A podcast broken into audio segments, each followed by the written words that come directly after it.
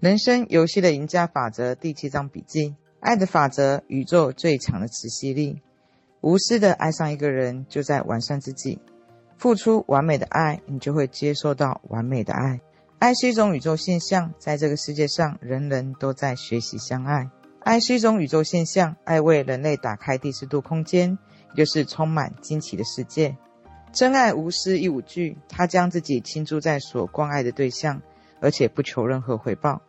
因为真爱的喜悦就在于付出，爱是神的显现，也是宇宙间最强大磁吸力。纯净无私的爱会回归到付出的人身上，无需外求或强求。有一名身处绝望女性来找我，她深爱男士，为了另一名女士而离开了他。她被嫉妒与憎恨撕成碎片，并希望说男士也能够遭受加注在她身上的痛苦。我回答。你其实并不爱那名男士，你其实在恨他。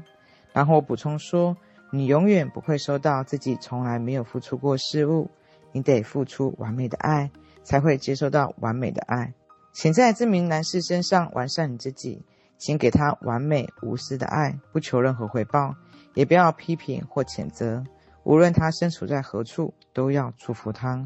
当你能够不再被他的残酷所困扰，他将不再残酷。因为这些都是你自己情绪所吸引过来的。然后我告诉他印度当地的问候方式，他们不会对彼此道声早安，反而会说：“我向你内在的神性致敬。”他们向每一个人内在神性致敬，也向所有的动物神性致敬。因此，他们不会受到任何的伤害，因为他们在任何一个生物上面只看到神。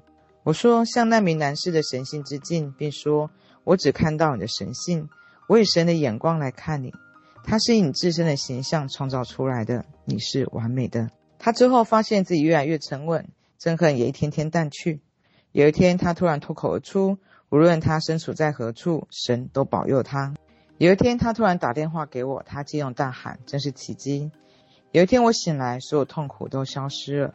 结果在那天晚上，我就见到了他。他开口就要嫁给他，我们一个礼拜后就结婚了。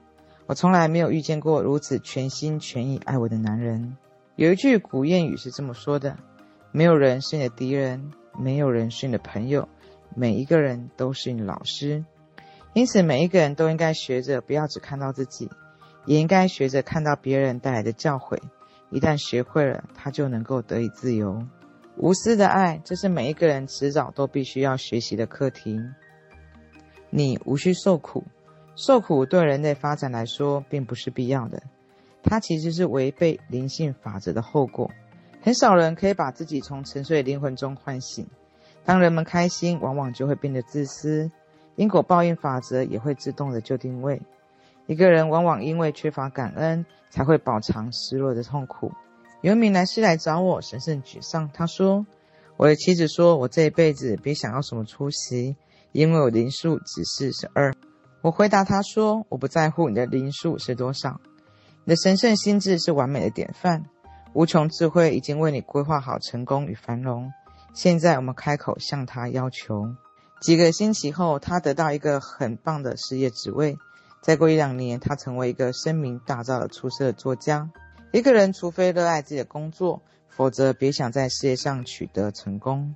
宇宙银行永不倒闭。”一个人如果鄙视金钱，他就不会吸引金钱晋升。许多生活困苦的人都会说：“金钱对我来说毫无意义，我看不起有钱的人。”这就是许多艺术家终其一生穷苦潦倒的原因。他们藐视金钱，因此金钱也远离他们而去。我曾经听过一名艺术家是这样形容另一个同行的：“他才不是什么厉害的艺术家，他在银行里面存很多的钱。”当然，这种心态使他远离神的充裕供应。他必须与某件事情和谐相处，才能够吸引他晋升。金钱是神的体现，能够让人从渴望与限制中获得自由。不过，它必须被流通使用，而且花在正确用途。囤积与吝啬将带来无情的报复。但这并不是说人就不应该拥有房产、地皮、股票或债券，因为正直的人粮食必然富饶。而是说，当一个人缺钱的时候，反而不应该囤积本金。当你愉悦无惧的把钱花出去，就能够劈开一条让更多钱进来的途径。因为神是人们取之不尽、用之不竭的充裕供应。这就是灵性看待金钱态度。万能的宇宙，这家银行永远不会倒闭。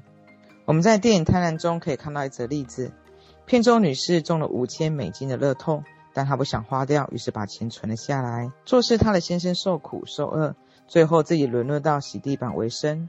她热爱金钱，看到它凌驾于任何事情上面。有一天晚上，她被冷血的谋杀，这笔钱也被夺走了。这就是盲目金钱是万恶之源的最佳典范。金钱本身是良善有益的。但若把金钱用在破坏性的物质上面一毛不拔，或是将钱看得比爱还重要，就会带来疾病与灾难，最后也会失去金钱本身。顺着爱的途径前进，一切都加诸于你，因为神就是爱，神就是供应。顺着自私与贪婪的道路前进，供应就会消失，人也会慢慢的偏离轨道。我认识一名家财万贯的女士。她总是把钱抓得很紧，很少送人家东西，把这些钱都用来购买自己的各种物品。他衣柜里面摆满了各式各样没有穿过的衣服，以及从来没有公开亮相珠宝。之后，这名女士的手臂也日渐麻痹，也无法举起任何的重物。最终，她被判定无法照顾自己的事业，她的财富也必须交由他人来代管。所以说，人们对法则的无知，则将给自己带来毁灭性的结局。心存善意，世界必以善意回报你。所有疾病、不幸都源自于违背爱的法则。一个人心中若充满仇恨、怨恨与评判，这些负面情绪最终会负载着病痛与悲伤回归到他自己身上。拥有灵性法则知识的人就会知道，必须将爱找回来，因为一旦少了爱，人就没有了灵魂。有一名女士来找我，她抱怨她的雇主。我回答她说：“请向这名女士的内在神性致敬。”并对她传达你的爱吧。他说：“我才办不到，她根本就是大理石般冷漠的女人。”我回答她说：“你记得开朗基罗曾经向他的家人要求只要一个特定的大理石的故事吗？”别人问你为何只要这块大理石，他回答：“因为天使就藏身在其中。”后来他以这块大理石创造出一件伟大的艺术品。他说：“说得好，我会试试看的。”过一个星期，他回来找我说。我按照你的吩咐去做了。现在这名女士变得非常的客气，而且让我坐她的车。有时候人们会因为多年前曾经对某人不友善而心生懊悔。如果当下犯的错已经无法修正，现在开始你可以对其他人心存善意，来抵消过往错误。我们只有一件事情，就是忘记背后，努力向前。你是深爱之人的守护者。悲伤、遗憾与懊悔。会撕裂身体细胞，让人魅力尽失。世俗心智喜欢紧握自己的悲伤和遗憾不放手。以前的观念是，如果一名母亲不为自己儿女操心烦恼，她就不是一个好母亲。现在我们知道，母亲这种与生俱来的恐惧，反而会造成孩童生活中许多疾病与意外。源自恐惧的想象，栩栩如生地描述了疾病与让人害怕景况。这些画面要是没有被消灭，就会在现实生活中成真。一名母亲若可以真心诚意地说出，她将儿女交到神的手中，并坚信孩子会被圣灵守护，她心中将充满着幸福。有一名女士突然在半夜惊醒，真切感觉到自己的兄弟正置身在可怕的险境里面。她没有屈服于恐惧，反而开始说出以下的宣言：人是神圣心智中的完美构想。总是站在正确的位置，因此我的兄弟正站在自己正确的位置上，而且受到神圣的保护。第二天，他发现他的兄弟曾经很接近一枚地雷的爆炸现场，最终奇迹般的逃脱了。人们是自己兄弟姐妹的守护者，每一个人都应该知道，自己深爱的人必住在全能的庇荫之下。第七课课后小复习：第一，宇宙间最强磁吸力为何？答案是爱。纯净无私爱会回归到付出人身上，无需外求或强求。第二，印度当地的友好问候方式为何？答案是向对方说：“我向你内在神性致敬。”第三，人为何会饱受失落之苦？因为缺乏感恩。当人们开心的时候，往往就会变得自私。因果报应法则则会自动的就绪定位。第四，人为什么会受苦？因为违背了灵性法则。所有不幸疾病都是源自于违背爱的法则。第五，为何有些有钱人过得幸福，而有些有钱人却身败名裂？前者把钱花在正确用途上，后者只知道囤积与吝啬。盲目爱钱是万恶之源，金钱是神的显现，能够让人从渴望与限制中获得自由，但它必须被流通使用。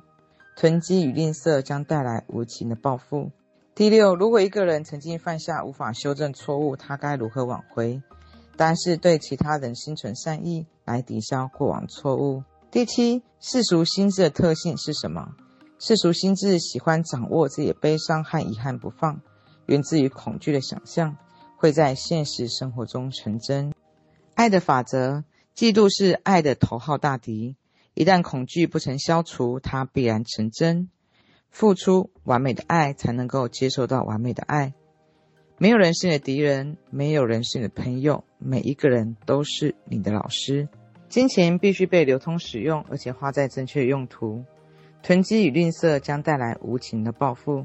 把钱看得比爱还重要，就会带来疾病与灾难，最终也会失去金钱本身。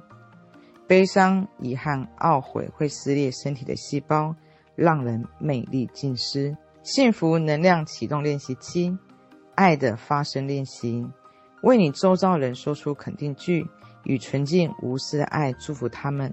纯净无私的爱终将返回你之身。范例一：当你觉得自己憎恨某人的时候，我只看到你的神性，我以神的眼光来看你，你是他以自身形象创造出来的，你是完美的。范例二：当你想祝福某人成功的时候，你的神圣心智是完美典范，无穷智慧已经为你规划好成功与繁荣。现在我们开口向他要求。范例三：当你担心亲友安危的时候，人是神圣心智的完美构想，总是站在正确的位置，因此某某正站在自己正确的位置上，而且受到神圣的保护。顺着爱的途径前进，一切都将加诸于你，因为神就是爱，神就是供应。